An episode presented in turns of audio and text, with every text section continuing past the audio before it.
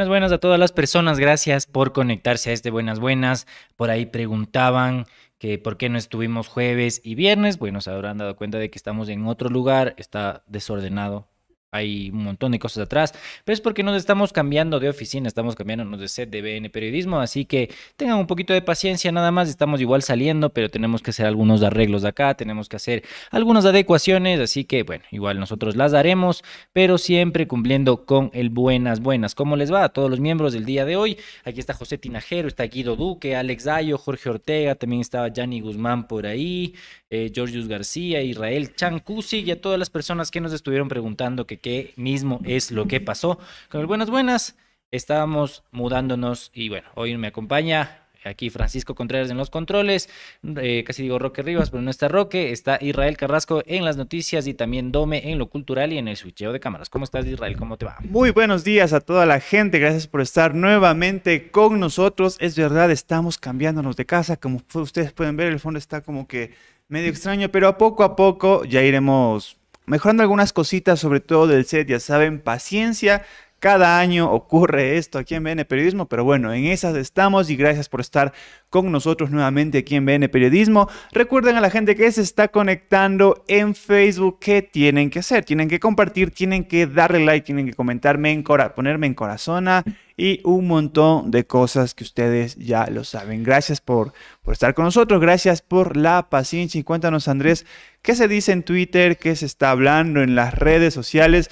Porque seguramente han pasado un montón de cosas desde el jueves que estamos fuera del aire, pero no les dejamos solos. De hecho, el día de ayer en la noche se subió un video donde conversábamos con Pavel Muñoz, candidato a la alcaldía de Quito, sobre varios temas, sobre su trabajo dentro del movimiento correísta, sobre cuáles son sus propuestas para mejorar la ciudad y un montón de cosas. Así que el día de ayer ustedes pueden revisar esta entrevista que se encuentra en nuestro canal principal en BN Periodismo. Así que Andrés, cuéntanos ahora qué dice la selva de cemento.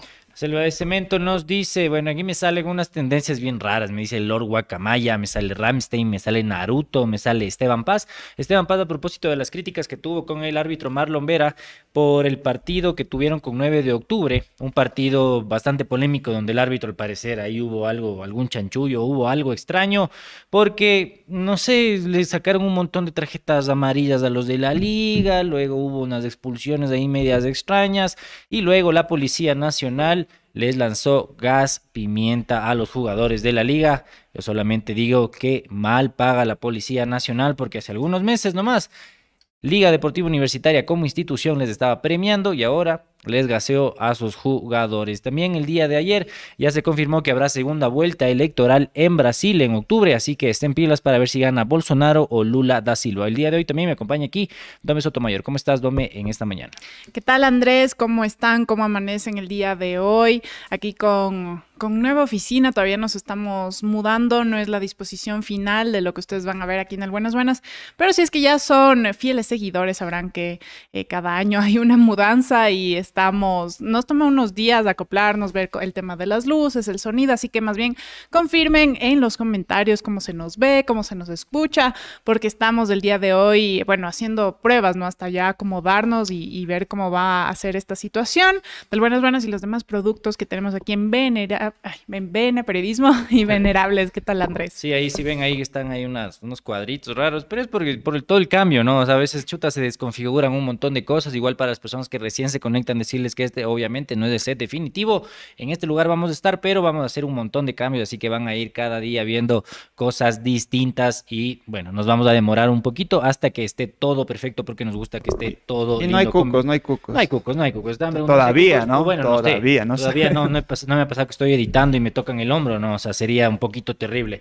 Pero bueno, comenzamos con los titulares del día de hoy porque monigotes colgados con apariencia de cadáveres humanos causaron alarma en el Malecón 2000. Además, se fuga alias Coliflor, el presunto asesino de Don y cabecilla de los lobos. Corte Provincial ratifica sentencia por tráfico de influencias contra Delfín Quispe. Fito, el líder de los choneros, celebró su cumpleaños en la cárcel. Hasta en siete países le ofrecieron asilo político al Georgie Glass. Y en noticias internacionales, Lula y Bolsonaro se verán en segunda vuelta para la presidencia de Brasil. Lo esperado, lo esperado se va, eh, se va a enfrentar estos dos candidatos en, el, en los próximos meses, creo que es ya la segunda vuelta. Sí, ¿no? en un mes, en octubre. En octubre, el 30 de octubre. Me ¿Y con que quién vamos a conversar hoy, Andrés? Vamos a conversar en una entrevista con Alejandro Ríos, vocero del comité organizador del centenario de la huelga obrera de noviembre de 1922 y la, mm, el tema va a ser sobre la agenda de eventos por el 15 de noviembre, así que estén pendientes que está muy bueno para que conozcan de historia, para que conozcan también de academia. ¿Qué tenemos en lo cultural, Dome?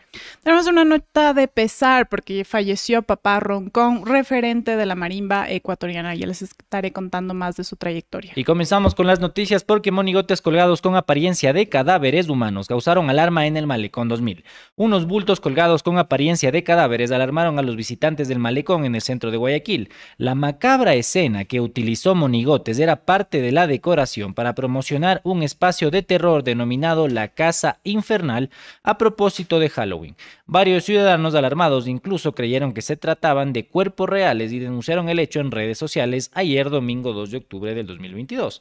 Tras el incidente, la Fundación Malecon 2000 ordenó el retiro de los muñecos para evitar malos entendidos. Por su parte, el evento de cómics y anime Budokan aclaró que frente a las acusaciones de las imágenes divulgadas en redes sociales de unos presuntos monigotes como cuerpos colgados en el Malecon 2000, dichas acciones no son llevadas a cabo por quienes forman parte de la organización ni sus aliados o proveedores. Por último, pidieron a sus seguidores que se mantengan informados sobre sus actividades a través de sus cuentas oficiales o del municipio de Guayaquil. El hecho sucede en medio de la violencia que azota a Guayaquil, donde además rige un estado de excepción debido al aumento de la inseguridad y de las muertes violentas. A la par con el narcotráfico, la criminalidad ha crecido en el Ecuador, ubicado entre Colombia y Perú, los mayores productores de cocaína en el mundo. En 2021 se registró una tasa de, de 14 asesinatos por cada 100.000 personas, casi el doble que en el 2020.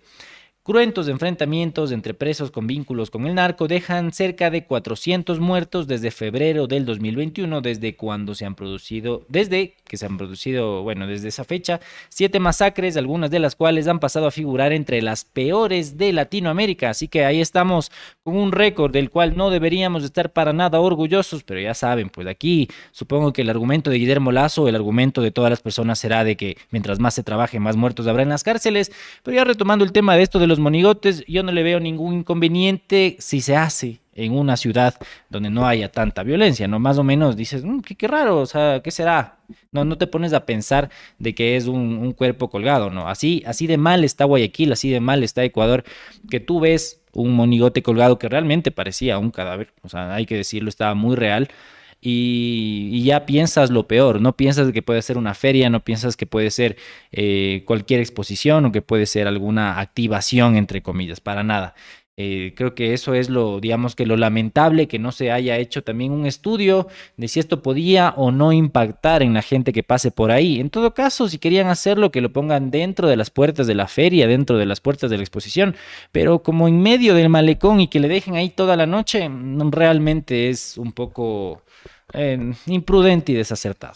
Hay algunas cosas que hay que revisar sobre este tema, ya que se habla de que, bueno, se conversa de que Guayaquil y la zona 8 es uno de los lugares más peligrosos del Ecuador. Hasta la semana pasada estaban aproximadamente 1054 asesinatos de lo que va el 2000, de lo que va el 2022, con cierre de enero al a este mes de, ju- de, septiembre, de octubre del 2022. Entonces hay que ver eh, un montón de cosas. En este fin de semana también hubo varios asesinatos en Guayaquil. Entonces creo que eso también intentaba reflejar cómo está la situación allá. Ustedes dejen en la caja de comentarios qué opinan también sobre esta situación, que si fue prudente, si fue imprudente colocar estos monigotes.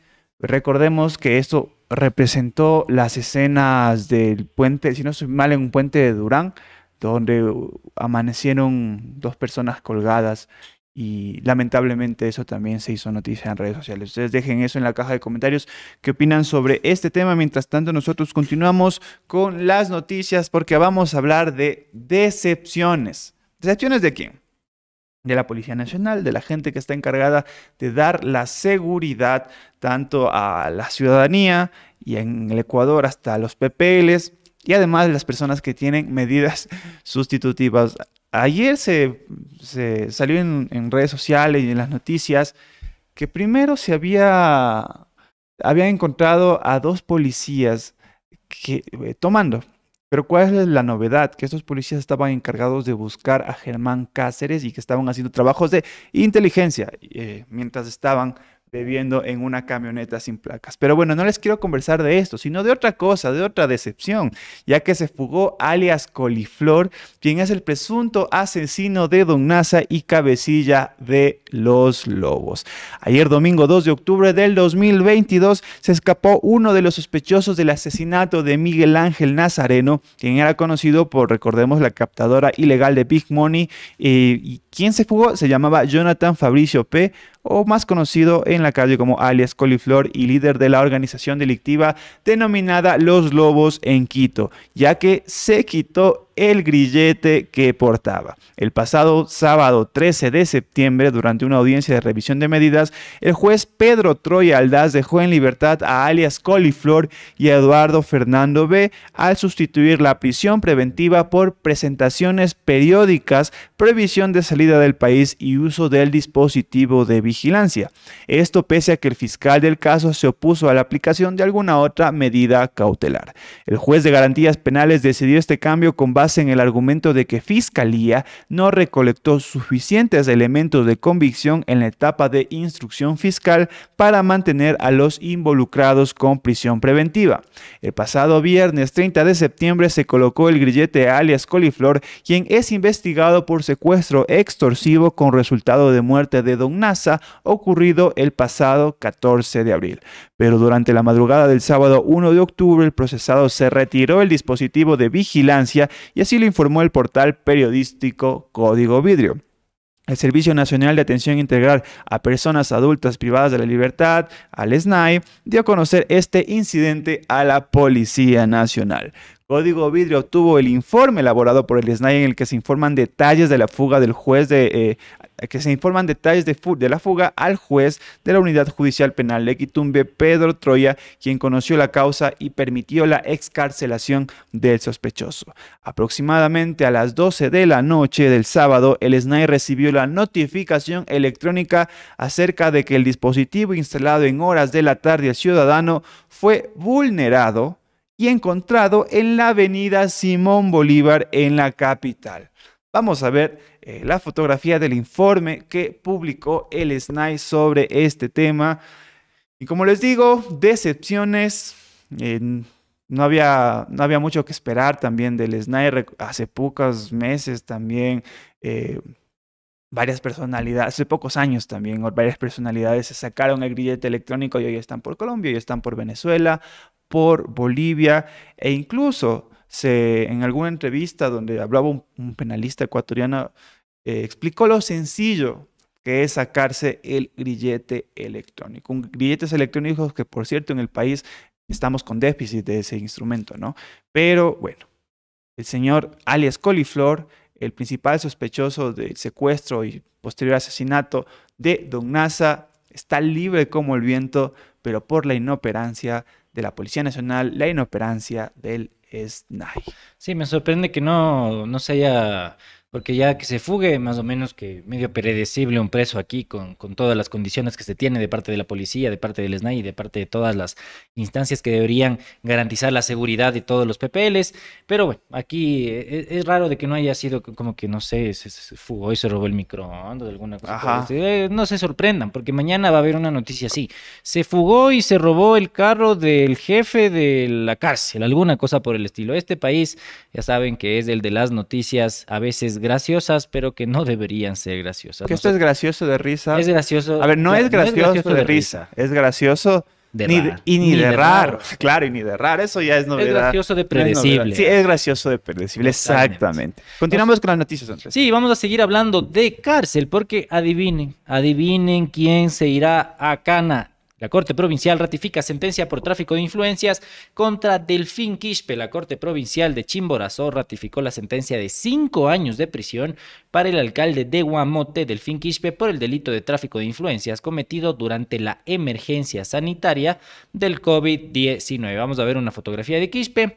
La decisión alcanza también a otros dos funcionarios de esa alcaldía, quienes, así como Quispe, fueron condenados a cinco años de cárcel en una sentencia de primera instancia. La Corte de Justicia de Chimborazo informó sobre su resolución el viernes pasado, pero aún no se ha emitido la sentencia por escrito. E igual ahí pongan un emoji de delfín todas las personas que estén escuchando esta noticia. Becker Carvajal, abogado del alcalde, confirmó a Diario El Comercio que apelarán la decisión y presentarán un recurso de casación. La investigación contra el también cantante inició en el 2020. La Fiscalía General del Estado indagó una compra de insumos de bioseguridad que se llevó a cabo durante los primeros meses de la pandemia. Esos productos se adquirieron con sobreprecio según la Fiscalía General del Estado. Quispe y los otros dos colaboradores de la alcaldía de Guamote fueron llamados a juicio el 31 de mayo del 2021. En noviembre del año pasado, los tres fueron condenados a cinco años de cárcel. Actualmente Quispe no está arrestado y sigue desempeñando su cargo como alcalde. Al parecer a Delfín no le sirvió ni llevarse bien, en, no, ni llevarse mal en un inicio con Guillermo Lazo, ni llevarse luego bien también con Guillermo Lazo.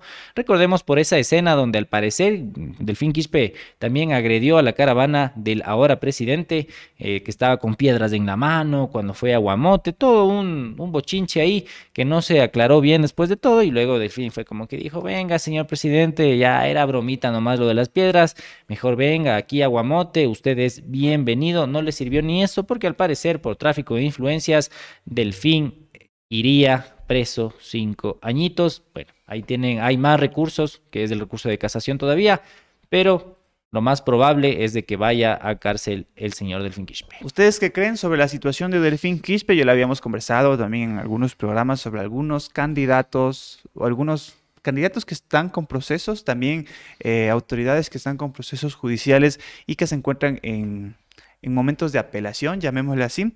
Y en este caso... eh, nos remontamos al 2020 en plena pandemia, ¿no? Donde hubo el caso más representativo fue lo que pasó con el señor Daniel Salcedo, el, tema de, de la sobreprecios en insumos médicos, pero hubo municipios chiquitos que también tuvieron estos problemas y uno de ellos es el, el municipio de Guamote donde está a cargo el señor Delfín Quispe, donde en teoría y según el portal de compras públicas él habría comprado varios insumos médicos con sobreprecio. Y de hecho se encontraba en un proceso largo. Hace casi cuatro meses se hablaba del Finkish para la cárcel, pero se apeló y ahora se encuentran en proceso de casación. ¿Ustedes creen que de esta sí se salva del fin Quispe?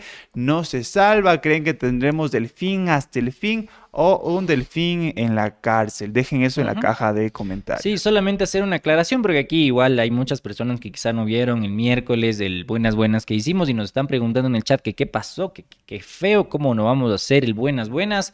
Igual como ha llegado un montón de gente al inicio cuando había unas 100 personas ya les comenté, pero estamos mudándonos de oficina. Entonces por eso ustedes pueden ver que la parte de atrás es distinta, que está un poco desordenado, que está un poco vacío, pero poco a poco iremos arreglando esa situación para que el Buenas Buenas se vea más chévere, para que el Buenas Buenas se escuche y también se vea mejor. Y por esa mudanza no hicimos jueves y viernes, porque ustedes ya saben, las mudanzas Claro, son las son pesadas. pues. complicadas. Tampoco es que es como solo carga tal cosa y ya pones y todo se ordena, ¿no? Hay un montón de cosas que ordenar y les agradecemos O sea, a todos también. Solo para que se den una idea, ¿no? Eso está llenito de cables. Sí, Toda la oficina está llenito, llenito de cables. Ustedes solamente van a ver la, sí. Hicimos la el zoom para cámara- que no se vea. la cámara, ajá, el micrófono, aquí la mesa, todo eso, pero aquí están cables, que no sé qué, que hay que taladrar un montón de cosas. Así que estamos en ese trámite, gente, tengan paciencia y tranquilidad, porque ya en los próximos días también poco a poco hemos de ir mejorando y hay que hacer algunas adecuaciones. Pero bueno, ustedes ya verán en las historias de Andrés, en mis historias, en las de Pancho, cómo está todo este trámite. Pero nosotros seguimos con las noticias, porque bueno, vamos a hablar sobre Fito. ¿Qué pasó con Fito? Fito, el líder del ochonero, celebró su cumpleaños en la cárcel, Israel. ¿Qué pasó? Sí, sí, no Por- sé si viste porque hicieron incluso una alerta en- hay un, una, bueno, ya vamos a leer la noticia, pero hubo una, hay una cuenta que se llama SOS Cárceles. Sí, algo sí, así. sí. Y ellos pusieron una alerta donde decían Fiscalía, SNAI, Gobierno Nacional, Policía, Ojo. pónganse pilas que el día de hoy acaban de meter cosas a las cárceles. Al parecer, el que maneja esa cuenta tiene buenas fuentes, porque luego ya salió la noticia de que sí ha sido cierto, de que metieron cosas y celebraron cosas en la Han metido un pastelito ahí y todo, todo chill. Un pero- pastelito con unos revólveres casual. Casual. Pero en todo caso, en septiembre del 2022 cerró con festejos en la cárcel regional de Guayaquil, pues en cinco días los dos, dos líderes de la organización criminal Los Choneros celebraron sus respectivos cumpleaños. Primero fueron los 38 del segundo al mando de esta agrupación delictiva, Junior Alexander Roldán Paredes, alias JR, quien nació el 25 de septiembre de 1984. 84. Antes y después de su onomástico hubo lanzamiento de pirotecnia alrededor del centro de privación de libertad. Las autoridades no confirmaron que tuvieran que ver con esa celebración e incluso por la música que se habría reproducido, el director del SNAI, Pablo Ramírez, no descartaba de que se hubiera tratado de una sesión de bailoterapia. No estaban celebrando, estaban en una sesión de bailoterapia. No Eso es lo que dijo el señor Pablo Ramírez, el duro del SNAI. Para el cumpleaños de José Adolfo Macías Villamar, alias Fito, líder principal de Los Choneros, no se realizó una fiesta tan ruidosa. Fito nació el 30 de septiembre de 1979.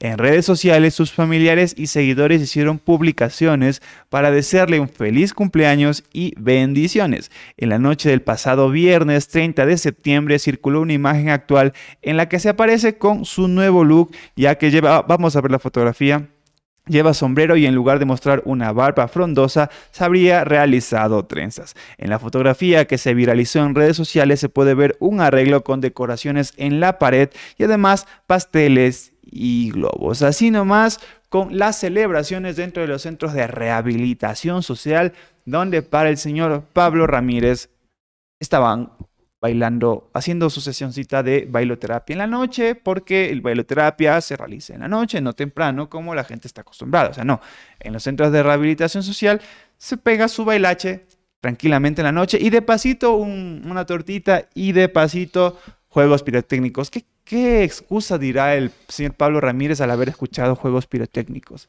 Claro, es que Eh, nosotros, nosotros también después del, del showroom eh, estábamos haciendo bailoterapia, Israel. Sí, sí, sí. O sea, sí. después del showroom no es que hubo after, no para nada. O sea, eh, esas cervezas no eran cervezas, eran bebidas hidratantes. Era bailoterapia y ténganlo bastante claro. Yo, yo no sé por qué se inventan tantas cosas. Ah, no sé si hubo fuegos artificiales también, porque ya, ya sabemos, no sé si, si era por la previa del, del- del cumpleaños de Fito. Recordemos que la penitenciaría del litoral está al lado de la cárcel regional y al lado de la ROC. Es como un Sí, mismo eh, complejo carcelario. Si Muchachos, muchachos, un, dime, dime. una persona que es miembro de BN cumplió el mismo día que el señor Fito. Sí, aquí Ah, es- sí. Andy B. Salúdenle un feliz ¿A quién? ¿A ¿Y Andy? ¿A quién? ¿A quién? Andy B. Andy. Ah, Andy. B. ¿No se le escucha a Pancho? Eh, ¿O sí se le escucha? Sí, sí, Sí, tiene bien, micro. sí Ah, ya, tiene es que como ya, está, está, está atrás, no le veo. Pero Andy B dice que, y no soy yo, que dice que cumplió el mismo día que el señor Fito. ¿Será que cumplió el mismo, de- es del mismo año? ¿Cuántos años tienes, ¿Qué Andy signo B? es Fito? Estamos hoy, octubre. ¿Qué signo es? Es... ¿Qué signo es? Ajá, ¿qué Chuta. ascendente será? Ajá, es... Qué no, retrógrado no es es, no es Mercurio. Sagitario, ¿no? No tengo ¿Qué idea, loco, yo solo sé mi signo y Yo también listo. solo sé mi signo y listo. Pero hay que ver qué ascendente es. Capaz eso le sirve al SNAI, ¿no? Como, Ah, como, claro. como pretexto coloca, como pretexto coloca de que, de que estaban haciendo bailoterapia, capaz y para analizar las movidas delictivas les, sirvi- les serviría qué signo es el señor, eh, el señor Fito. el señor Fito, el líder de los choneros. Ustedes pongan qué excusa pondrían si les cachan en una fiesta prohibida, aunque ya sabemos que no es prohibida, es prohibida, digamos que eh, en la ley, pero para ellos no, porque ellos sí tienen amigos que les permiten hacer eso y amigos dentro de las autoridades. O sea, no crean que esto es como escondido. No, las autoridades son cómplices, porque si no, no podrían hacerlo, así de simple. Y eso, y las autoridades ya llega el punto en que te das cuenta de que no tienen autoridad. Los que realmente mandan son los presos, son los que están adentro. Ustedes pongan qué excusa pondrían si de pronto ahí su mamá les encuentra y dice, ¿qué estabas haciendo en esta fiesta? Dice, no, mami, no es una fiesta. Estaba Bailoterapia. haciendo bailoterapia. con mis amigos". Bailoterapia comunal, ¿ya? encuentra ahí Por bailando ahí favor. el perreo hasta abajo, bailoterapia. Bailoterapia. Y esas bebidas que están ahí, bebidas energizantes con sabor a cebada. Eh. Perfecto, exactamente. Nosotros seguimos con las noticias porque hasta en siete países le ofrecieron asilo político al señor Jorge Glass. Hoy solo hemos hablado de cárceles. Una marcha por la libertad del ex vicepresidente ecuatoriano se realizó el pasado sábado primero de octubre en la ciudad de Guayaquil al cumplirse cinco años de lo que su organización política, la Revolución Ciudadana, ha considerado como un encarcelamiento político. La movilización fue convocada por el Comité Nacional 2 de Octubre, Verdad, Justicia y Solidaridad. Con esta acción se pretendió denunciar la situación del Estado de Derecho en el Ecuador, donde la democracia ha muerto, al señ- al señalar que Jorge Glass permanece recluido injustamente. La madre de Glass acompañó la movilización para exigir justicia por su hijo. Allí dijo que hasta en siete países le habrían ofrecido asilo político. Sin embargo, manifestó que él decidió quedarse y no se fue. Por otra parte, la activista Rosa Pacheco, quien lidera el comité 2 de octubre, mencionó que el ex vicemandatario Jorge Glass vive un verdadero infierno. También cuestionó que está en total indefensión y aseguró que su único delito ha sido luchar por un país mejor. Una víctima, el señor Jorge Glass, según la Revolución Ciudadana. El ex vicepresidente se encuentra en la cárcel 4 de Quito y su defensa insiste, insiste en que es un perseguido político e inocente de los delitos de asociación ilícita y cohecho, por los cuales fue juzgado y condenado en los casos conocidos como Odebrecht y casos sobornos. En abril pasado, un juez de la Unidad Judicial Multicompetente de Manglar Alto le concedió a Glass un recurso de habeas corpus, el cual fue revocado 40 días después de estar en libertad. Mientras tanto, dentro y fuera del país hay una campaña para exigir la liberación de quien es definido como un preso político. ¿Ustedes creen que es un preso político? Perdón, estamos tan cambiados que no tenemos ni agua. No, no nos ven aquí ni con café, así que tengan paciencia. Ustedes pongan, ¿creen que es un perseguido político? Un más uno. Si dicen, no, no es un perseguido político. Jorge Glass es un corrupto y tiene que estar en la cárcel y tiene que estar ahí hasta que se acabe su condena, pongan un menos uno. Vamos a ver un video de la marcha que tuvo el lugar, el lugar el pasado sábado a favor de Jorge Glass.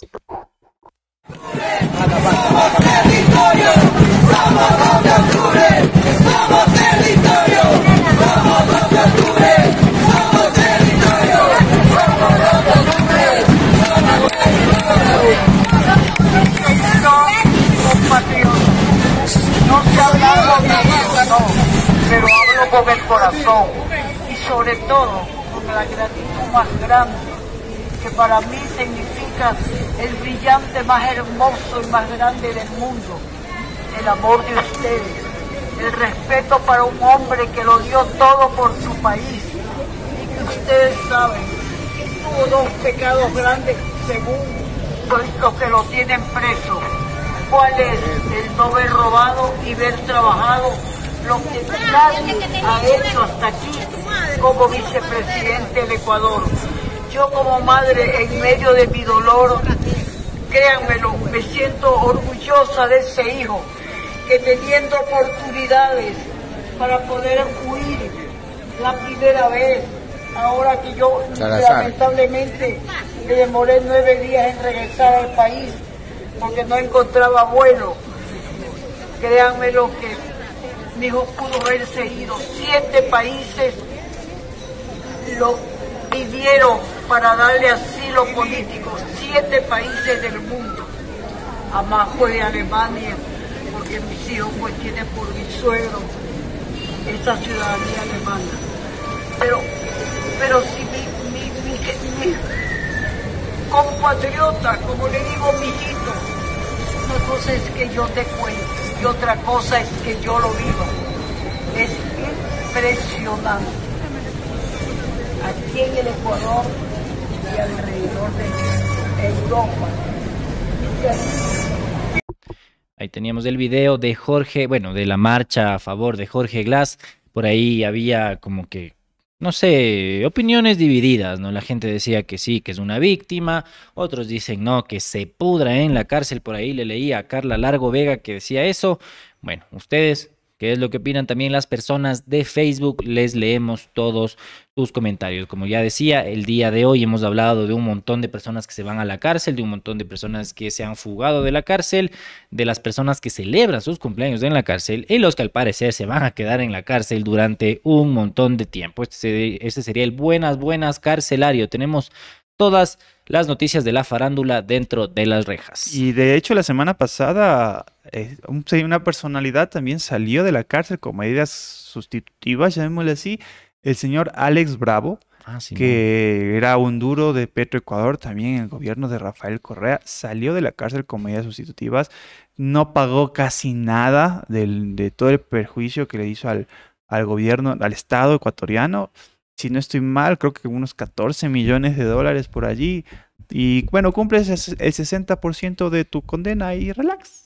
Solo sales tranquilamente sin ningún problema. Claro, lo que no puedes hacer es salir del país, lo que no puedes hacer es eh, ¿qué más? Ah, tienes que reportar de que estás saliendo de una provincia a otra. Entonces hay un montón de cosas que se puede conversar, sobre todo de la salida del señor Alex Bravo que ocurrió la semana pasada. Y esta semana teníamos fiestas, tenemos recursos de casación que presentó el señor Delfín Quispe para ver si se va o no se va a la cárcel que ya es un que es una medida ya de último ratio, digámoslo así, el tema de, de los recursos de casación. Y hoy por hoy eh, se marcha por Jorge Glass y nos acaba de visitar un pajarito en este momento. Nos, Eh, nos está viendo y fijamente. nos, está, mi- y nos está mirando tranquilamente. Pero bueno, son cosas de la nueva oficina. Los que, lo que les quería quería comentar es que sobre Jorge Glass también se está debatiendo el tema de las pensiones, de las pensiones vitalicias para los expresidentes. Recordemos que por la ley humanitaria se retiró esta opción de dar pensiones vitalicias a vicepresidentes y expresidentes que no hayan cumplido su periodo, para empezar, que, que hayan salido votados prácticamente, y para eh, pre- expresidentes y vicepresidentes que tengan sentencias en firme, hablamos de, de eh, enriquecimiento ilícito y un montón de, de ilícitos que, bueno, que, estaban, que están estipulados en esta ley humanitaria. Entonces, eso significaba que tanto Rafael Correa como el ex vicepresidente Jorge Glass no reciban sus pensiones vitalicias y esa se estaba debatiendo dentro de la Asamblea Nacional. ¿Qué se iba a hacer con este tema? Y nosotros también lo conversamos aquí y nuevamente lanzo la pregunta. ¿Ustedes están de acuerdo o no? De que estos, estas personalidades reciban su pensión de presidente y de ex vicepresidente. Y también vamos a hablar en este momento de noticias internacionales porque hablaremos de una persona que recién nomás salió de la cárcel y el día de ayer se enfrentó a Jair Bolsonaro en las elecciones de Brasil. El expresidente Luis Ignacio Lula da Silva alcanzó el primer lugar en las elecciones presidenciales con el 48,4% de los votos válidos, mientras que el actual mandatario Jair Bolsonaro apareció en segundo lugar con 43,2%, tras haberse escrutado el 99% del total de los votos, es decir, unos 123 millones de papeletas, según los datos oficiales. Con esta cifra se confirma que habrá una segunda vuelta entre ambos finalistas del próximo 30 de octubre, según informó el Tribunal Superior Electoral de Brasil. Al término de un conteo agónico que empezó dando a Bolsonaro una ventaja de hasta 7 puntos, pero que luego se fue reduciendo a cuentagotas, los resultados situaron al expresidente Lula en primer lugar. De acuerdo con la legislación electoral brasileña, los dos candidatos con más votos válidos en la primera vuelta, es decir, eh, ya descontados los blancos y los nulos, tienen que medirse en un balotaje en caso de que ningún aspirante consiga más de la mitad de los sufragios. Durante el escrutinio se registró la siguiente votación. Da Sil- eh, Lula, con 54,9 millones de votos, son como cuatro Ecuadores unidos. Eh, Bolsonaro con 50,9 millones de votos. O sea, imagínate lo que le saca de ventaja, son 4 millones de votos. Simón Tebet, 4,8 millones. Ciro Gómez, 2,5 millones. Felipe de Ávila, 417 mil. Soraya Tronic, 412 mil. Y así los otros, eh, bueno, votos blancos, 1,3 millones de votos, que también es un porcentaje alto. Votos nulos, 2,3 millones. Y abstenciones, 22,2 millones de personas. La gran sorpresa fue la senadora de centro derecha, Simón Tebet, quien irrumpió ayer, domingo 2 de octubre, en el escenario electoral de Brasil como tercera colocada con el 4,22% de los votos en las elecciones presidenciales, desplazando al laborista Ciro Gómez, que obtuvo el 3,05%. Ustedes ahí tienen, si les gusta la política internacional, para que vean cómo se mueven también las fichas en Brasil, que a Lula da Silva, bueno, ya le veían, también lo, han tratado como un perseguido político. La justicia de Brasil lo ha declarado inocente en muchos de los cargos que a él se le, se le, se le, se le imputaba y ahora ya está para la presidencia de Brasil que se va a disputar el 30 de octubre junto a Jair Bolsonaro. ¿Ustedes qué opinan sobre el regreso de estos candidatos que representan tanto al socialismo del siglo XXI, lo que autodenominado socialismo del siglo XXI en América Latina. Lo que yo creo personalmente es que está pasando y lo que se, se dice en, en varios textos, que es la teoría del péndulo, donde eh, tienes una ola de estos gobiernos llamados progresistas, luego vienen una ola de gobiernos de centro, centro derecha o de extrema derecha, porque podemos hablar lo que está pasando en Italia también, que es un tema que es un tema que se puede conversar más adelante y regresa también esta, este péndulo hacia el otro lado, hacia la izquierda, centro izquierda, en este caso Lula, Lula da Silva representando al socialismo del siglo XXI. Y de hecho, eso, eh, si es que de pronto gana Lula da Silva, es como que modificaría toda la relación de fuerzas en América Latina, porque tenemos de esa ala, a ver, está... está Alberto Fernández. Eh, Alberto Fernández, está Andrés Manuel López Obrador, está Boric, eh, ¿Quién más? Que, bueno, digamos que Boric más ya, o menos va por ahí. Sí, va, digamos, por la tendencia va, similar. Pero bueno, se lanzó por esa tendencia. Sí, ya, ajá, ya. ajá. Tenemos a Boric, tenemos Petro en Colombia. Eh, Lula. ¿Quién más? Ah, no, no, bueno, si Lula todavía Lula, hay que si esperar. gana o sea, si gana Lula o no. Eh, creo que están cuatro, ¿no? No sé si desde otro. No, pues a ver, está Petro, eh, digamos que vaya Lula. Pongámosle que vaya Lula. Ya. Digamos, va Lula. Petro, Lula. Eh, Boric, está López Obrador. eh, Cuatro. ¿Cuál era? ¿Cuál más era? Ya me olvidé. ¿Cuál más dijiste? La- Guillermo ¿no? Lazo. Lazo de izquierda, ajá. Guillermo Lazo. Guillermo Lazo. Bueno, ahí tienes, claro, y, y justo de eso, ¿no? Hubo como una, una oleada también de presidentes eh, que se les ha considerado por sus políticas Ah, en Bolivia. eh, neoliberales en Bolivia. Está Evo, que bueno, es una de las, al parecer es una de las economías más estables, según lo que dicen la mayoría de, de economistas, eh, como que es el gobierno menos criticado del socialismo del siglo XXI, de estos gobiernos progresistas. Eh, también hubo esta oleada neoliberal, ¿no? Que tenías a Guillermo Lazo, tenías al señor, eh, Macri. tienes al señor Macri, tienes al señor Piñera, tienes al señor Duque también, que bueno, eh, Duque más o menos que era como la continuación del uribismo, pero también se, se enfrentó ahí a un progresismo naciente en Colombia y ahora digamos que ya instalado en el país vecino. En Venezuela sigue Maduro, que bueno, él es de otra historia, como que más o menos siempre le rechazan a algunos de sus ex amigos, le rechazan, pero Rafael Correa le sigue amando al señor Maduro, el señor Daniel Ortega también le adora a, a Mm, Maduro Cierto. y también otras, otros personajes, aunque digamos que la política argentina ya no habla tanto de Maduro, ¿no? Es como que se ha alejado un montón, pero hay otros personajes como el expresidente del Ecuador que todavía le ama y le apoya incondicionalmente a su compañero de Venezuela. Y sí, y bueno, yéndonos un poquito lejos, también lo que les comentaba de Italia, ya que recordemos que la semana pasada gan- ganó Giorgia Meloni, quien por primera vez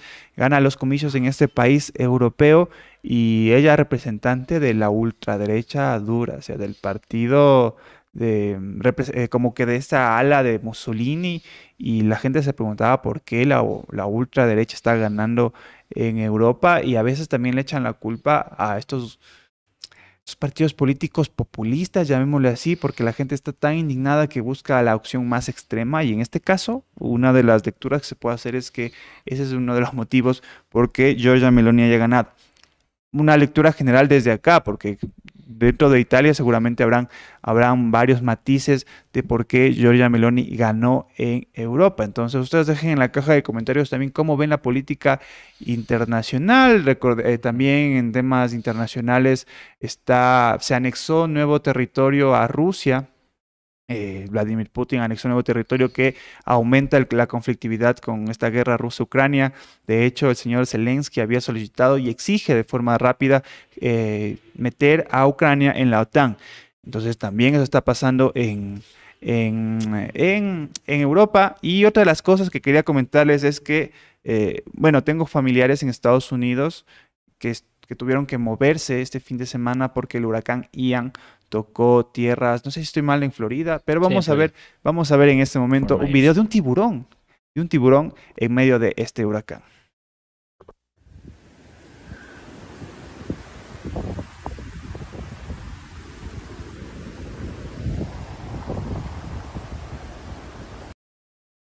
Bueno, allí teníamos rápidamente el video de un tiburón que se metió en, en medio de este, de este huracán. Ustedes dejen en la caja de comentarios si tienen familiares allá, cómo están viviendo esta situación, porque eso ocurre en Estados Unidos Y también ocurrió, es que como no hemos estado eh, al aire full tiempo, hay un montón de cosas también. Por ejemplo, eh, esta tragedia que hubo en Indonesia, no sé si escuchaste Andrés, Sí, donde un montón de gente que estaba mirando un partido de fútbol murieron. Sí, fue la, eh, ha sido la tragedia eh, más, o sea, el- la, la tragedia más grande en el, en el mundo deportivo de todos los tiempos. Justo voy a ver, más que nada, a ver específicamente cuántos muertos. según creo, 125. 127, 125, ajá. Eh, se suspende la Liga de Fútbol en Indonesia a propósito de esto. Eh, oficiales investigados por las muertes en el estadio. Ahí se veía que muchos de los policías también les estaban pegando a los hinchas que invadieron la cancha, les estaban pero masacrando. Eh, también por aplastamiento murió un montón de gente ahí en ese estadio. Pero también quiero hablar a propósito de policía y de estadios, lo que sucedió en el estadio de Liga de Quito después del partido con el 9 de octubre que digamos que en lo futbolístico ah, ah, hubo cosas bastante extrañas, hubo cosas muy sospechosas, eh, tarjetas rojas y tarjetas amarillas bastante raras, hay unas, un- unas cosas que también sancionó Marlon Vera que no tenían ningún sentido, sancionó un penal también para 9 de octubre que no era ningún penal. Después de esto hubo reclamos de la gente de Liga de Quito al árbitro y los, eh, y los, y los policías nacionales les lanzaron gas pimienta a los jugadores de Liga de Quito. ¿Ustedes qué opinan sobre esto? Yo siempre digo, el diablo paga mal a sus devotos, que es lo que pasó hace algunos meses también, donde la institución de Liga de Quito estaba ahí, pero bien, Policía Nacional, después de junio del 2022, después del paro, les premió a los policías nacionales en el estadio. ¿No sabías de eso? No, no Les dio un reconocimiento. Un dirigente de Liga de Quito, en un partido, no me acuerdo con quién jugaba, bajó a la cancha y le dio un reconocimiento a un oficial de la policía, eh, celebrando todo, su accionar en el paro de junio del 2022. Supongo que la institución de Liga de Quito, y no estoy hablando de los hinchas, ojo, porque luego se van a poner aquí fervientes con el corazón ahí abierto y decir, no, mi Liga de Quito, no, también hay que ser críticos con las dirigencias. Eh, la institución de Liga de Quito, los dirigentes, premiando de que hubo muertos, no sé, me parece bastante extraño, ¿no? Premiando de que hubo, de que asesinaron a Henry Quesada, premiando de que asesinaron también a otras personas en la mitad del mundo.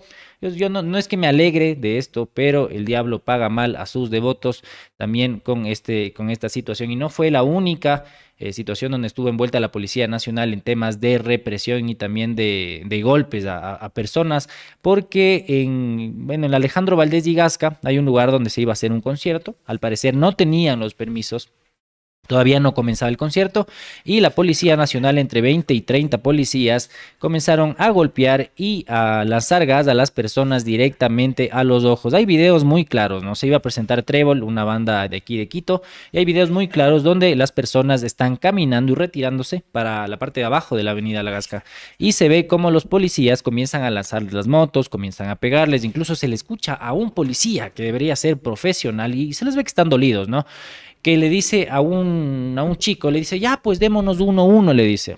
Ahí en, en esas igualdades de condiciones, ¿no? Que tiene un policía y que tiene una persona, eh, una persona normal y corriente en la calle. Lamentable lo que está sucediendo con la policía. eh, en vez de cambiar la actitud, está empeorando y cada vez genera más odios y más resentimiento de la ciudadanía hacia ellos. Igual hay que rechecar cómo se está manejando el tema de el tema de la, de la búsqueda de Germán Cáceres. ¿Qué pasó? Por... Seguro que no estamos al aire. Hola, no nos escuchan. Hola, hola, hola. Tenemos un problema técnico, gente. eh, se quedó pausado, creo. Sí. Andrés, pero sigue conversando, Andrés, que está... Sí, hola, hola, hola. Sí, nos estamos alistando. Pero bueno, ¿ustedes qué creen sobre este tema de la de, de Liga de Quito? ¿Qué creen? No sé si me- se me escucha. Pongan ahí un más uno si se me escucha, porque sí, dicen, volvió el podcast. Andrés está trabado. Sí, es que hubo aquí, como ya les dijimos, hubo, ¿cómo están los cables? Todo por aquí. Ahí más o menos se movió un cable. Ya sabrán disculpar, pero estamos haciendo todo para intentar regresar. Si están al aire, si están, alguien pisó un cable. Sí, no pasa nada, muchachos. Sí, ya, ya, ya nos dimos cuenta de que esto sucedió. Y aquí estoy frisado. Bueno, por, por suerte no me quedé con una cara chistosa para que me hagan meme.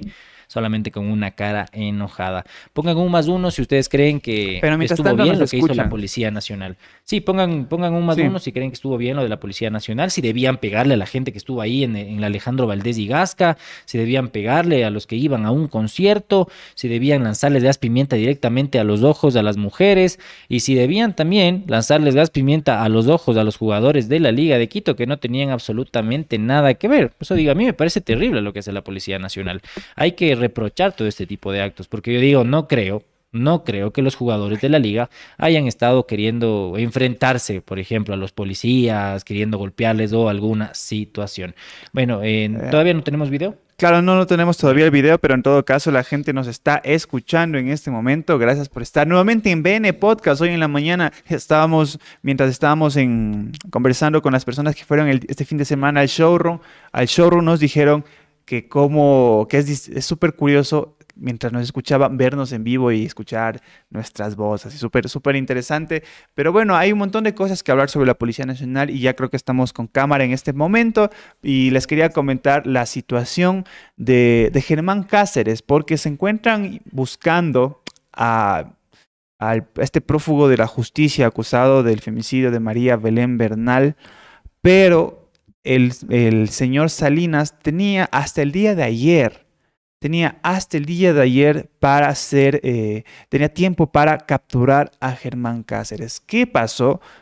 Que no ha ocurrido todavía. El señor Fausto Salinas está que se come las uñas para encontrar al principal sospechoso y de hecho el señor Juan Zapata iba a abogar con el presidente de la República para poder conversar, para que le dé un poquito más de tiempo al señor Salinas. Recordemos que el presidente de la República le dio siete días para siete días eh, de plazo para encontrar al señor Cáceres, pero hasta el momento no ha ocurrido. De hecho, hubo varias informaciones, llamémosle así, falsas, donde se decía que el señor Cáceres se encontraba en Colombia y otros decían que se encontraba en frontera que incluso hubo una transmisión en vivo de un medio de comunicación local donde se hablaba explícitamente de que se encontró al señor Cáceres en este lugar, por allí en una hacienda a horas de la noche, y no ocurrió absolutamente nada porque después la Policía Nacional salió a desmentir esta situación. Entonces, hasta el día de hoy se encuentra buscando, se, se encuentran buscando, están buscando al señor Cáceres, pero no sabemos dónde está, no sabemos también qué información existe desde la Policía Nacional. Eh, solo lo que les comentaba al inicio del programa, que tenemos un, par de policías que estaban en este, en este trabajo y se les encontró libando, se les encontró pegándose sus bielitas y según ellos explicaban que estaban haciendo trabajo de inteligencia. Es como los pretextos del señor Pablo Ramírez al decir que estaban haciendo bailoterapia mientras estaban celebrando el cumpleaños de Fito. Ustedes dejen en la caja de comentarios qué opinan sobre este gobierno lleno de pretextos, este gobierno lleno de excusas para afrontar este tipo de problemas. Y antes de, continuar con la entrevista, me confirmas, Andrés, si es que ya estamos o todavía no. Eh, ¿Todavía no estamos con la entrevista? ¿No? Sí, no. Bueno, vamos a ver eh, ya mismo un video donde asoma, adivinen quién, la, la que renunció hace pocas horas, la ex viceministra de Educación, la señora de la puerta, hashtag señora de la puerta, que eh, salió con sus comentarios en Twitter hace años de que no todos los ecuatorianos tienen cara de longos, que no sé qué, no sé cuánto, que nunca lo desmintió. De hecho, eh, vamos a ver ya mismo, no sé si Pancho también me confirmas, eh, un video, ya, un video donde en el, mono, en el Mono López habló ella y, y dijo esto. Vamos a ver el video. Asumo. Ojalá todo el mundo se acuerde lo que le dije a Patricio Maribel. Por siempre, que se acuerden que no estuve de acuerdo en que el ah, rector de un colegio viole a una niña y que se me amenace y que pretendan callarme y que no me callé y que me mencionaron en una sabatina y que trataron de amedrentarme. A mí me parece que eso es un trofeo, Andrés. Yo no, yo no borraría sus tweets. Pero no todos los ecuatorianos tenemos cara de longos. Ah, sí, eso es muy bueno. Qué bueno que me preguntes eso. Me dijeron cuando yo peleaba por esta niña y protestaba por esta niña, que yo no podía opinar porque yo soy rubia y de ojos azules. Y que yo no soy ecuatoriana y ni siquiera parezco ecuatoriana y que me calle. Y esto fue muchos días, ¿no? Que yo no podía opinar. Eh, y entonces, eh, a veces el, el clasismo es a la inversa, ¿no? Y sí, estaba ahogada en una discusión.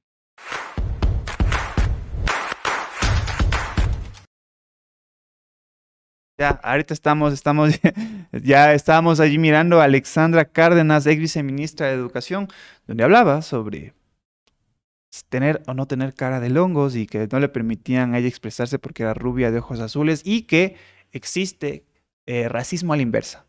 Eso es lo que dijo la ex viceministra de Educación, la señora Alexandra Cárdenas, y entre otras cosas también dijo que ella había cerrado su cuenta de Twitter, ojo, antes de la polémica. Cerró su cuenta de Twitter antes de que haya explotado y que la gente haya revisado sus, eh, sus tweets medios tontos que hizo en su tiempo ella había cerrado antes de ese tema. Entonces, bueno, eso es lo que pasa con la señora Alexandra Cárdenas, ex viceministra de Educación. Dijo que no le quería dar ningún problema al ministerio y por eso ha renunciado. Ustedes dejen en la caja de comentarios qué opinan sobre esta autoridad y nosotros continuamos porque ya estamos listos con la entrevista y vamos a conversar en este momento con Alejandro Ríos, vocero del comité organizador del centenario de la huelga obrera de noviembre de 1990, 1922. Y vamos a hablar sobre la agenda de eventos que se realizará este 15 de octubre. Adelante, Andrés, con la entrevista.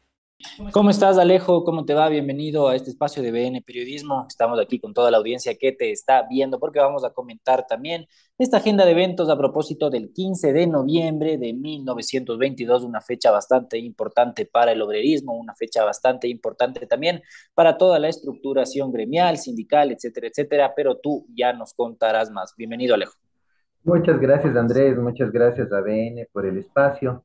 Eh, sin duda, eh, estamos en un momento eh, en el que es fundamental para todas y para todos los ecuatorianos y para todas las organizaciones sociales prepararnos para el recordatorio de lo que es el centenario de, la huelga del 15 de noviembre de 1922. ¿no? Entonces, en este sentido, estamos la organización 15 de noviembre, la asociación 15 de noviembre, pues eh, promoviendo eh, una serie de eventos en los eh, barrios de Quito, ¿no? coordinándonos entre movimientos estudiantiles, organizaciones barriales, centros culturales y obviamente organizaciones revolucionarias de izquierda, ¿no? Que buscamos eh, resaltar para este centenario eh, lo que fue el 15 de noviembre, lo que significó el 15 de noviembre para las organizaciones eh, obreras, para las organizaciones gremiales y en la actualidad para lo que fueron, lo que son las organizaciones de trabajadores, ¿no? Entonces, en este sentido, nosotros estamos buscando que esta memoria perdure, sobre todo teniendo en cuenta que las organizaciones obreras tienen una larga data de luchas sociales y que sus luchas pues eh, han dado como resultado las grandes transformaciones que hemos tenido eh, en la actualidad para, para, todas y todos los trabajadores, ¿no?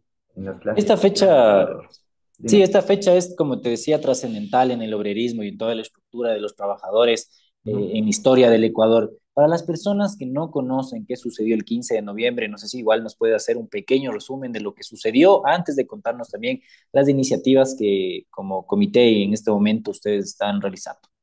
No, sin duda, el 15 de noviembre pues, fue el 15 de noviembre de 1922 fue la gran huelga general en Guayaquil, ocurrida en Guayaquil, que convocó eh, a grandes organizaciones de trabajadores eh, luego del, triunfo de las demandas que tuvieron eh, los obreros ferrocarrileros.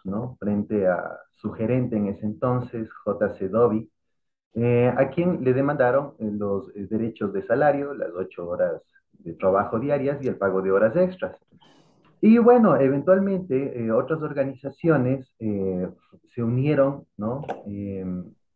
Junto con eh, diferentes sectores informales de Guayaquil y salieron a las calles a reclamar también sus derechos, sobre todo eh, salarios impagos, ¿no? Eh, esto era sobre todo en organizaciones sindicales que venían desde los cocheros, desde trabajadores de la empresa de luz y energía eléctrica, los trabajadores de gasíferos, ¿no?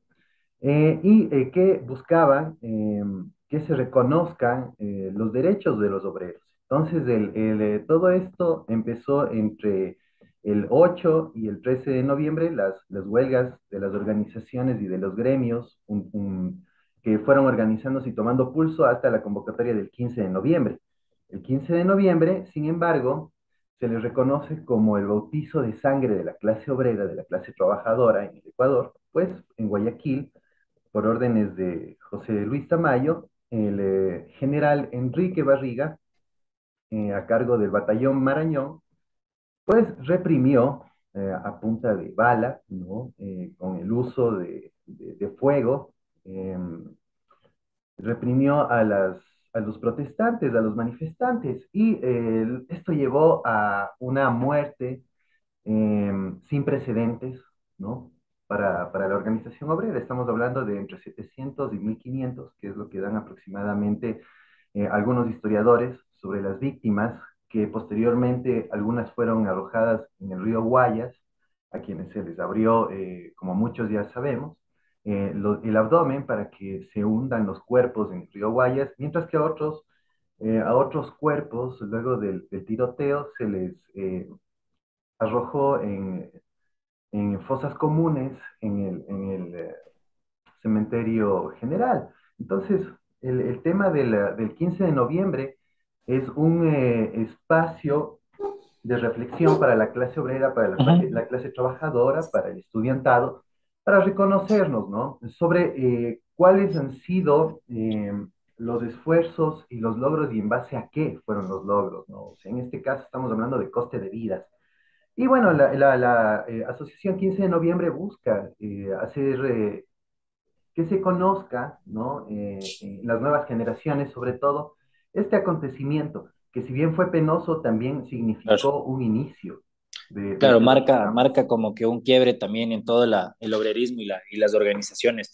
Eh, y por cierto, de esto habla, habla Las Cruces sobre el agua de Joaquín Gallegos Lara para las personas que quieran más o menos tener una idea. Es una novela, pero igual pueden acercarse más o menos históricamente por ahí. Eh, ¿Nos puedes comentar igual más detalles sobre la agenda que tienen prevista, un poco de los eventos más llamativos, si tienen algún conversatorio o algo que, que nos puedas comentar? Bueno, sí, en, el, en el caso de las universidades está por confirmarse todavía eh, algunas, eh, algunas charlas, eh, sobre todo en la Universidad Central. tenemos, por lo pronto, trabajos en, los barrios, en barrios de Quito, donde se va a hacer cine obrero, ¿no? Donde se van a exponer películas con, de tipo obrero para exaltar justamente el, el, trabajo del obrerismo, la acción del obrero. Y el, el, el trabajo determinante que ha sido la huelga ¿no? para la transformación social. Entonces, eh, en este sentido, la asociación pues eh, busca dar eh, cine barrial y conversatorios. Y aparte de eso, también tenemos las ferias, las ferias con diferentes sectores de, de, Quito, con casas culturales, donde buscamos, tanto en la Universidad Central, en la Universidad Católica, pues que se muestren los productos que se están haciendo en los barrios o los trabajos autónomos que se están mostrando. Eso por lo pronto.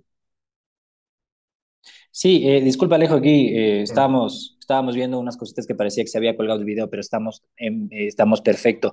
Sí, quería también que me comentes, en la coyuntura actual, ¿cómo crees que ve el gobierno o los últimos gobiernos a las movilizaciones sociales y obreras? ¿Qué es lo que ha cambiado? ¿Qué es lo que ha mejorado? ¿Qué es lo que ha empeorado, digamos, lo que podríamos tratar en esos términos?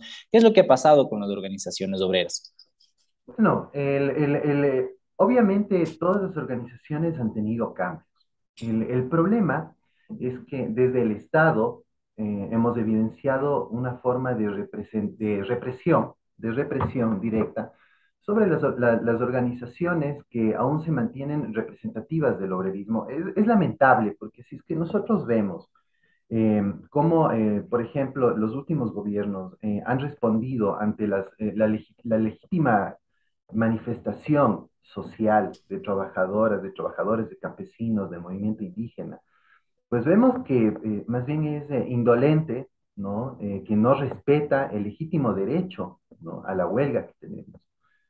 Y eh, e- esto es grave porque eh, está quitándonos un derecho clave en el cual nosotras y nosotros podemos expresarnos como ciudadanas, ciudadanos, como parte de- de- del Ecuador en este caso.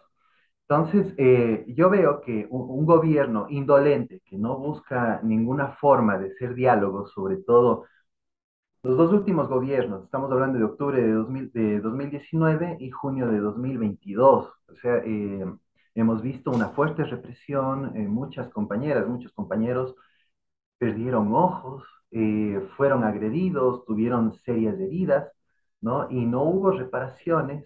Se nota, sin duda, eh, que la represión, el nivel represivo tan grande que tienen, que tienen estos dos últimos gobiernos, sobre todo, responden a una lógica de aplacar la lucha social.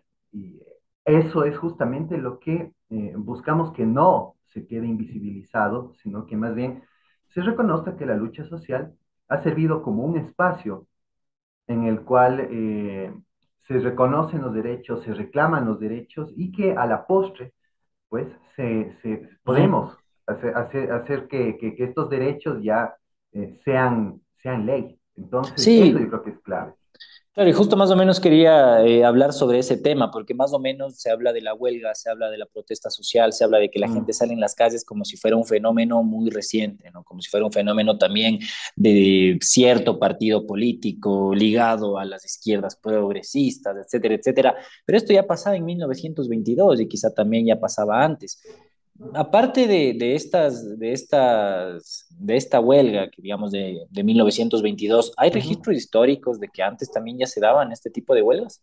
Sin duda, eh, estamos hablando de 1908, 1909, donde de hecho eh, es curioso porque estamos hablando de dos años, ¿no? Eh, de hecho, 1909 fue el primer Congreso Obrero en, en el Ecuador que se realizó en Quito, pero para 1909, en los primeros meses hubo una huelga de ferrocarrileros. Previo a eso fue la de 1908, donde se reclamaban salarios, donde se reclamaba acceso eh, a atención médica, ¿no? Por parte de, los obreros, de los obreros. Eh, unos años antes, eh, es curioso porque eh, hubo una, una manifestación por parte de gremios guayaquileños, de, carpinteros, ¿no? Hubo reclamos de panaderos. Y eh, eh, esto es curioso porque empiezan a verse también, eh, y esto podemos encontrar en el anarquismo en Ecuador de Alexei Páez, en fuentes históricas que, que provienen de eh, el- el proceso transitorio de la primera etapa del liberalismo, donde eh, empieza a verse una suerte de, de hermandad entre los gremios, ¿no? Y cuando me refiero a gremios, me refiero a artesanos que eventualmente se declararán obreros y que eventualmente serán parte del sindicalismo. Entonces, eh, las, las huelgas no solo han servido para que se reclamen derechos, sino para el reconocimiento mutuo entre las clases sociales. Aquí estamos hablando de clases obreras, ¿no? O proto-obreras, si, si gustas, después de, de- de 1912, 1916, ya trabajadores, obreros, obreros Ajá. ya conceptualmente determinados. Entonces, eh, aquí es, es- es curioso porque hablamos de solidaridad, y cuando hablamos de solidaridad hace 100 años, hablamos de solidaridad hace 50 años y hablamos de solidaridad en la actualidad, ¿no? donde, donde buscamos que el- los movimientos, las organizaciones obreras, organizaciones barriales, organizaciones estudiantiles, mantengan un sentido de solidaridad para eh, que siga la voz, la voz del pueblo, la voz de las clases proletarias, ¿no? La, la voz de las clases obreras, de las clases trabajadoras, que son el motor de los países, en este caso el motor del Ecuador. Y es interesante porque, eh, bueno, 15 de noviembre de 1922 es un proceso clave en el que se aglutina en, en el Ecuador moderno, si gustas, eh, utilizando este concepto de moderno, de la Ajá. transición a- eh, a- hacia un capitalismo que no logra cuajar, sino décadas después y aún así sigue endeble, pero que eh, el, el obrerismo para ese entonces empieza a tener unos matices de referente de lucha. Eh, entonces nosotros igual nos solidarizamos como, como Asociación 15 de Noviembre con eh, las compañeras, los compañeros que fueron agredidos, que se manifestaron en, en octubre de 2019, en junio de 2022, ¿no? Y que justamente esto, este, estos actos no se vuelvan a repetir, sino que más bien sean notados como una, un momento de unidad entre, entre sectores Ya. sociales. ¿no? Como parte de un todo, digámoslo así. Exactamente, exactamente. ¿Y Dejando de dónde, lado, sí. Claro, eh, sí, también todas las expresiones que hubo también el primero de mayo, el 15 de noviembre, son cosas que habría que comentar. Eh, y por, bueno, en honor al tiempo, también como ya para, para cerrar esta entrevista, Alejandro, ¿dónde se puede conocer más detalles para participar y que igual invites a la audiencia que nos está viendo en este momento casi 350 personas aquí en el Buenas Buenas, que les invites dónde pueden encontrar información, a dónde pueden ir, ya nos dijiste más o menos, pero alguna página web, eh, al- alguna cuenta en Facebook, en Instagram, para que conozcan más Sí. detalles. Bueno, tenemos, tenemos nuestro Twitter en eh, Asociación 15 de Noviembre. Eh, en el Twitter pueden seguirnos, eh, donde estamos constantemente fomentando eh, las actividades barriales sobre todo y las ferias que, que eventualmente vienen, eh, donde también podemos eh, escuchar, eh, leerles sus diálogos, sus intervenciones, sus aportes, que quienes gustan unirse, pues bienvenidos sean. Este espacio está abierto, es un espacio plural, ¿no? Y sobre todo, donde buscamos que se expanda el, el momento clave, el momento histórico que fue el 15 de noviembre, sobre todo para la las organizaciones sociales, para las organizaciones de trabajadores. Y eh, que nos sigan en el Twitter, que nos sigan en el Facebook también, como Asociación 15 de Noviembre, y eh, que eh, siempre estamos abiertos para recibir organizaciones que busquen aportar, que pues, busquen dar ideas y sobre todo que se nos unan para conmemorar, para, para hablar sobre el 15 de noviembre y para que se difunda lo que es el 15 de noviembre de 1922, sobre todo en este centenario, ¿no? Que, que ya se viene para este noviembre. Eso, nada más y agradecerte por el espacio, Andrés, gracias a BN.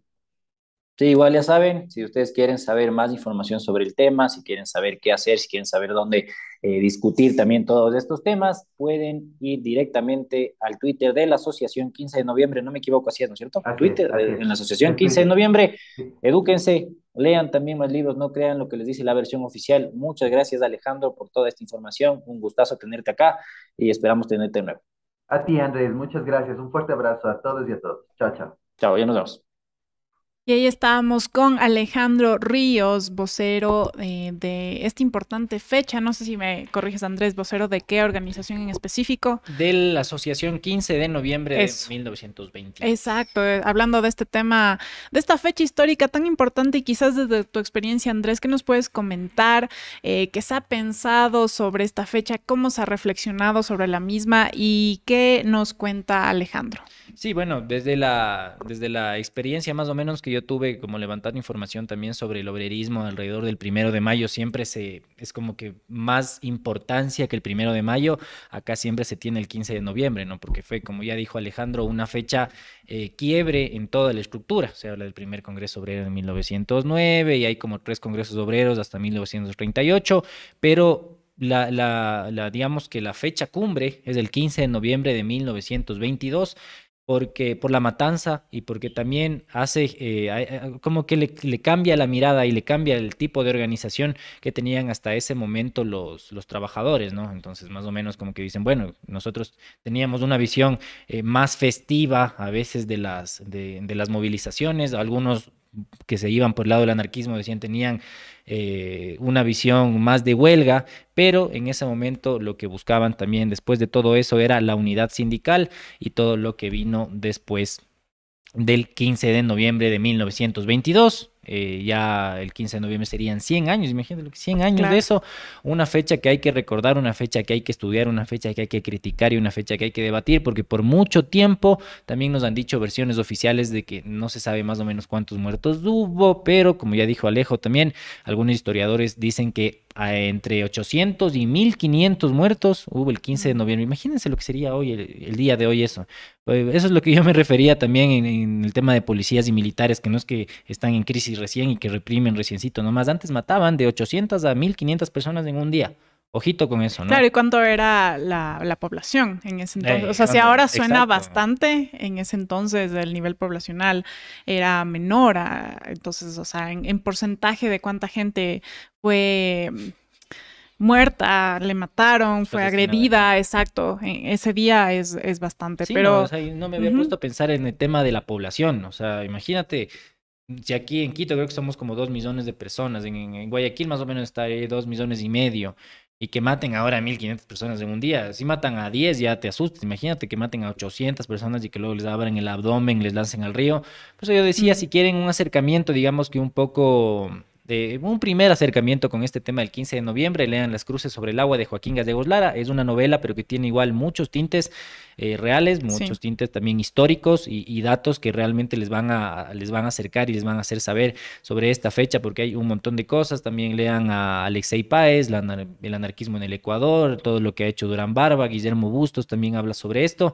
Así que pilas con eso. Y también hay una, hay una recopilación muy buena en la Universidad Andina de testimonios de como de las personas del, del 15 de noviembre, como familiares también y se recopila todo lo que ellos cuentan sobre lo que vivieron y lo que también les contaron sus familiares sobre ese día. Es muy interesante para las personas que tengan tiempo. Dense un saltito por la biblioteca de la Universidad Andina Simón Bolívar. Y nosotros en este momento sí cerramos el tema de las entrevistas, del tema de las noticias internacionales y vamos a darle la bienvenida Adome en el segmento cultural, porque ya comienza la primera muchita cultural en este nuevo set. ¿cómo estás? Así es, Andrés, muchas gracias por esa presentación. Ustedes repórtense en el chat con el emoji de Dome, ya saben, ya saben. El día de hoy tenemos una nota de pesar, como les comentaba en los titulares, porque falleció papá Roncón, eh, referente de la marimba ecuatoriana. Papá Roncón falleció, falleció este viernes 30 de septiembre del 2022 a los 92 años. Guillermo Ayoví, más conocido como Papá Roncón, fue uno de los referentes de la música afroecuatoriana. Nacido en Borbón, Esmeraldas, Dayoví, fue un hábil músico que hizo de la marimba su instrumento principal. Su aprendizaje de la marimba se fortaleció en su juventud. Se instruyó en la tradición del pueblo Chachi, una comunidad indígena del norte de Esmeraldas. En la década de 1970 comenzó a realizar giras en el país con su grupo La Catanga. Con la ayuda de promotores musicales internacionales hizo viajes a Estados Unidos y Europa donde fue reconocido. Además de tocar la marimba, tenía la habilidad de fabricar este instrumento al igual que otros de tradición afroecuatoriana como los palos de lluvia, cununos y guasás, que estaba viendo son una especie de una flauta chiquitita. Vamos a ver un pequeño video del oficio de Papá Roncón contado por él mismo.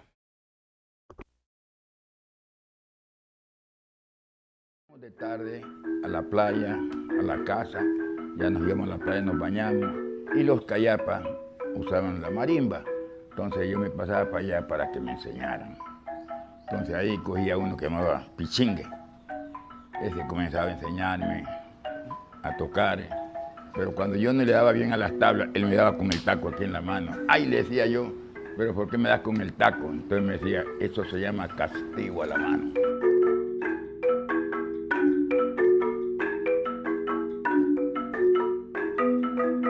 Haciendo la marimba soy un maestro.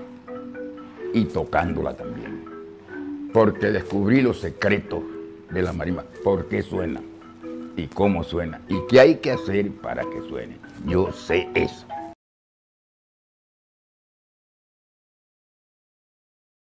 En el 2011 obtuvo el premio Eugenio Espejo, el máximo galardón nacional de las artes. En el 2017, el municipio de Loyalfaro, norte de Esmeraldas, develó una estatua en honor a Guillermo Ayoví que fue ubicada en el Parque de Borbón, su tierra natal, donde vivió la mayor parte de su vida junto a su familia.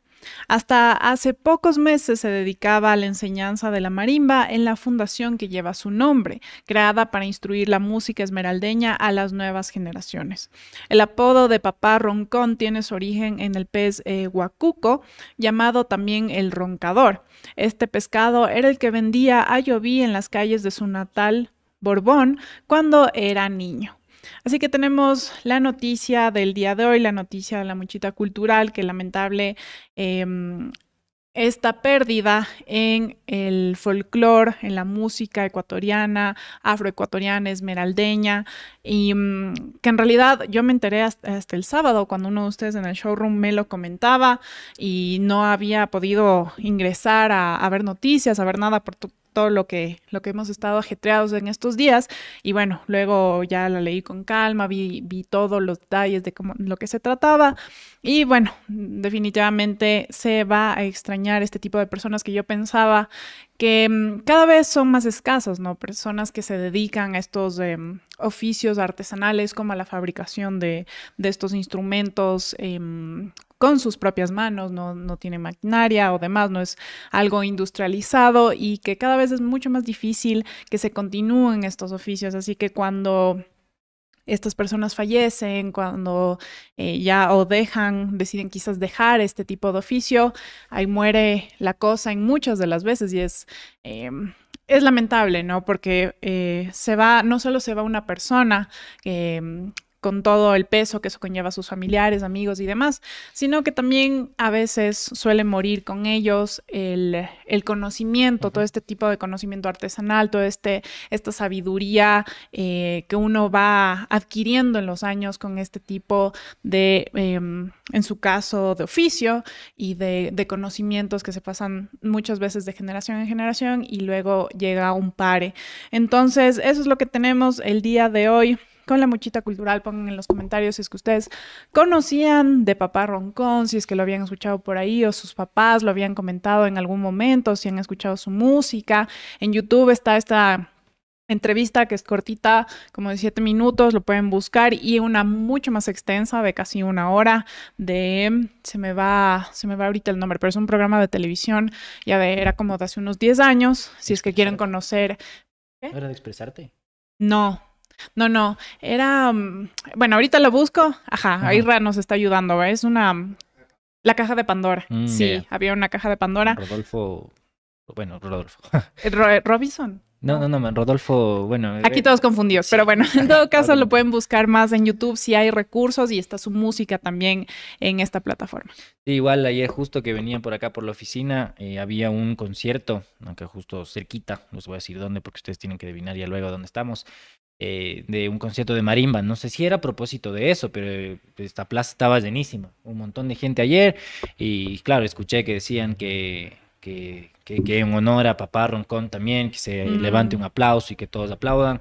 Estuvo muy bonito, ahí lo vi unos 10 minutos, pero qué bueno también que se haga este tipo de cosas. Lo mejor es que siempre se haga en vida, todo lo que está pasando, es, estos homenajes siempre tendrían que ser en vida. Eh, también Sí. muchas de estas personas es algo que, que pasa y que hay que hablar, ¿no? Que dice, ay, no, qué bonito cómo toca, qué bonito cómo canta, qué bonito cómo pinta, pero muchas veces están en la nada, no tienen ningún, di- no tienen dinero, no, porque no pueden vender sus obras, porque ya no pueden presentarse y el Estado y también las instituciones tampoco es que les dan una ayuda real, ¿no? No les dan una ayuda que pueda que sostenerles sus últimos años, lo que puedan tener una vida digna. Muchas veces eso es lo que pasa, nunca les ayudaron, pero cuando ya se mueren, ahí sí ponen el tweet y ponen, ah, la conmemoración a Papá Roncón, o la conmemoración a tal o a cual, que le queremos mucho, un estandarte y un baluarte también para la cultura ecuatoriana, pero también hay que criticar cuando eh, desde la política y desde las instituciones no les dan una vida digna a los artistas que bien nos han representado en todos lados. Sí, bueno, aquí eh, decir que por lo menos pudo, eh, fue galardonado con el premio Eugenio Espejo en el 2011 y decir que eso te da también una pensión vitalicia de por vida. Ajá, Entonces, por lo menos, ajá, por lo menos estos 10 años, un poco más de 10 años, eh, tuvo esto, también, bueno, una, una estatua. Sí, no, bueno, hay, hay sus pequeñas cosas, pero quizás eh, la gran mayoría de figuras no podrán llegar a este reconocimiento, aparte de que el Eugenio Espejo es, es, um, es, em, se me va cada cuánto se hace. Bueno, no es cada año, creo que es cada dos. O no, no creo, no, no sé si es cada cuatro, pero en todo caso, eh, no.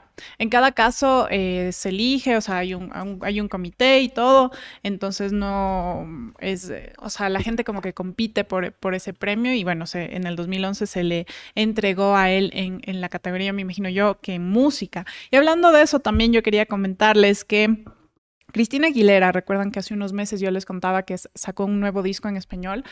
Em, y ahora eh, dio una entrevista hace unos pocos días con Billboard Latin Week en el que dijo, quiero leerles la cita textual.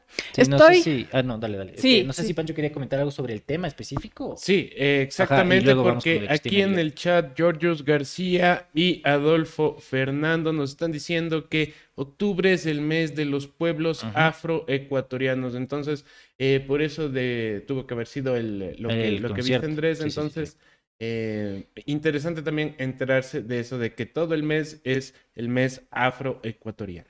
Y no, no deberían so- solo tener en cuenta cuando sea el mes, sino todo el año, como siempre se ha dicho. Y perdóname por, co- por cortarte, pero bueno, ahí sí, coméntanos lo que decías de Cristina Aguilera. Sí, bueno, les contaba que Cristina Aguilera dio una entrevista y ella dijo, estoy orgullosa de quién soy, estoy orgullosa de mi nombre, estoy orgullosa de dónde vengo, mi padre es de Ecuador. Y mm, eh, lo hacía en referente a un nuevo sencillo que, que se llama... eh, ¿Dónde está? ¿Dónde está? ¿Dónde está?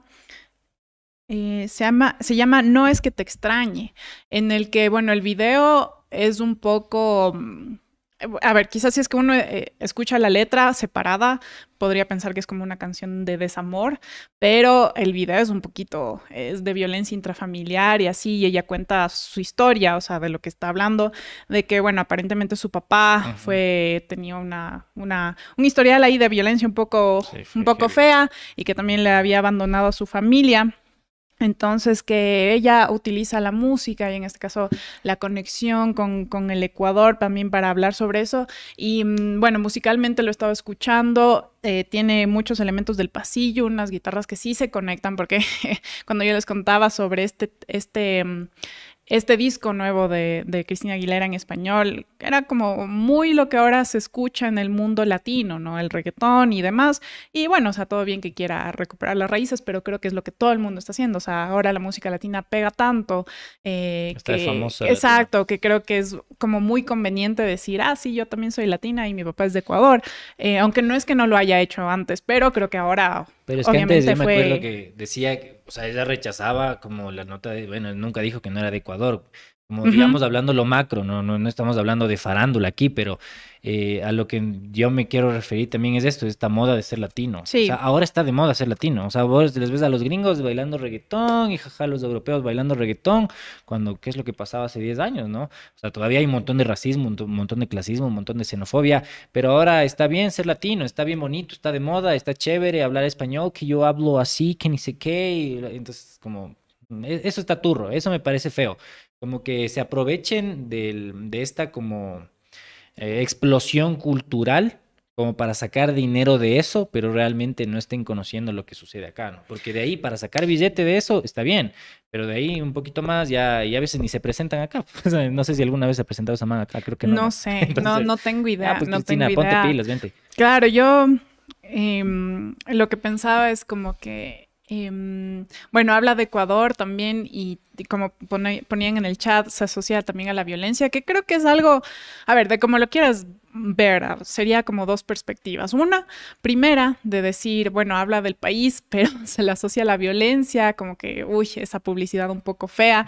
Pero por otra, también es una realidad, ¿no? Y creo que es una realidad importante que quizás es, es pertinente hablarla, ¿no? Y no decir, bueno, Ecuador, este país exótico, como toda la vida desde el siglo XIX, se ha dicho, se ha exotizado nuestro país, que los paisajes, que los indígenas, casi como esta, esta figura ahí romántica, parte del como una, una cosa más, ¿no? Lo, eh, lo estoy criticando, ¿no? No creo que yo, no, no digo que sea así. Entonces, em, esto es, bueno, lo, lo, lo que ha, ha dado las declaraciones. Cristina Aguilar las pueden escuchar de manera completa, está en inglés en esta, en esta entrevista. Y claro, lo que ella habla es que quiere cerrar de una manera el círculo, el ciclo, con hablando de esto que también fue parte de su vida, eh, y cerrarlo, el, el osito dice cerrarlo con un nombre, mi nombre. Entonces, bueno, es lo que también quería comentarles hablando de la música y las diversas, diversas corrientes de la música ecuatoriana. Sí, aquí ahorita mm, Alejo me escribe y me dice, solo cometí un pequeño error, somos comité 15 de noviembre, no asociación, ahí tuvo un lapsus Alejo, pero así que ya saben, búsquenlo como comité 15 de noviembre, no asociación para las personas que quieran eh, ir a todas las actividades que ya les dijimos sobre la agenda del 15 de noviembre de 1922. Nosotros vamos con las efemérides en este momento porque un día como hoy Fidel Castro lee la carta de despedida del Che Guevara. Un día como hoy, pero en el 65, durante la presentación del primer comité central del Partido Comunista de Cuba, Fidel Castro leía la carta de despedida del Che Guevara. En ese día histórico se dio a conocer que a partir de ese momento el Partido Unido de la Revolución Socialista se llamaría Partido Comunista de Cuba. Su presidente Fidel Castro estuvo a cargo del informe y la presentación del comité, en la cual mencionó la ausencia del Che Guevara en el partido, quien poseía todos los méritos y todas las virtudes necesarias en el grado más alto para pertenecer a él. Acto seguido leyó la carta que le envió Ernesto Che Guevara, en la cual se despide de él y de sus compañeros revolucionarios y anuncia su partida tras marchar hacia otros territorios. Recordemos que el Che Guevara también eh, se pasó hasta por África, se fue a dar ahí unos, unos paseos también para reclutar gente y luego murió en Higueras, Bolivia. Hay también algunas teorías conspiranoicas por ahí, ¿no? Que dicen que, bueno, como que Fidel Castro no quería que otros personajes tengan más relevancia eh, más relevancia en el partido y que por eso sospechosamente desapareció Camilo Cienfuegos y que luego murió el Che Guevara y decían que el mismo Fidel Castro fue el que le entregó al ejército boliviano al, al, famoso personaje Ernesto Guevara de las Sernas. Por si acaso, quieren ver alguna película eh, sobre el tema, hay una muy buena que es con Gael García Bernal, ¿no? que se llama de Motocicleta. Vayan a verla, es buena, está en, está en YouTube. Ah, está en YouTube completa, ah, cierto. Y por, eh, a propósito de eso, Jorge Drexler ganó un, un, Oscar por esa canción que se hizo en esa película que se llama Al otro lado del río, que ahí solo un detalle, un inciso bastante raro, ¿no?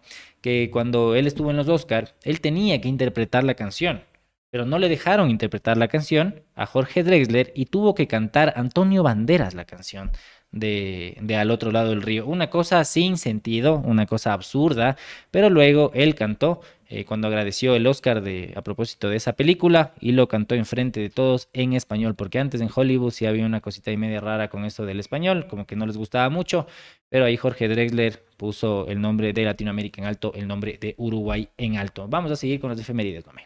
Sí, un día como hoy, la ONU declaró el Día Mundial del Hábitat. El hábitat es el lugar donde un organismo vive y haya lo que necesita para sobrevivir, refugio, aire, agua, alimento y espacio. Dada la importancia del hábitat, el crecimiento de la población y las condiciones del medio ambiente, la Asamblea General de la Organización de las Naciones Unidas, ONU, el 3 de octubre de 1983 decidió establecer esta fecha para celebrar el Día Mundial del Hábitat. Asimismo, la ONU creó el Centro de Naciones Unidas para los Asentamientos Humanos, una agencia especializada en la gestión y el desarrollo integral de los asentamientos humanos. Este centro trabaja principalmente por el logro del derecho de todo ser humano para contar con un lugar en el cual vivir en paz y dignamente, tanto en los países subdesarrollados como en los desarrollados. De igual forma, busca mejorar las condiciones de vida y de trabajo de los más necesitados en asentamientos de ingresos. Y con eso acabamos las efemérides del día de hoy. Perdón, apagué el micro. Sí, solo una cosa que nos estábamos olvidando y re importante también para los que les gusta el fútbol.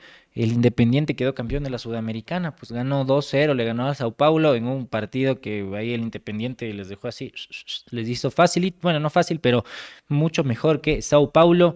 Es bicampeón de la Sudamericana y se lleva 5 milloncitos de dólares. Para las personas que dicen, no, un torneo cualquiera no va a dar, torneo donde te regalan 5 millones de dólares yo sí quisiera ganar, nomás digo yo. Barcelona ahí que se ponga pilas, aunque sé que creo que nunca va a ganar eso en la Libertadores, pero bueno, ahí chévere para las personas que son hinchas del Independiente y para ese club que se maneja futbolísticamente al menos muy bien y de forma excelente. Ganó en el 2019 me parece y, y ha ganado de nuevo en este año. Un abrazo para todas las personas que les gusta el fútbol. Y así vamos cerrando este en vivo, vamos cerrando el buenas, buenas. Muchas gracias a todos los que se conectaron. Como ya les dije, el desorden ya se va a ordenar en algún momento.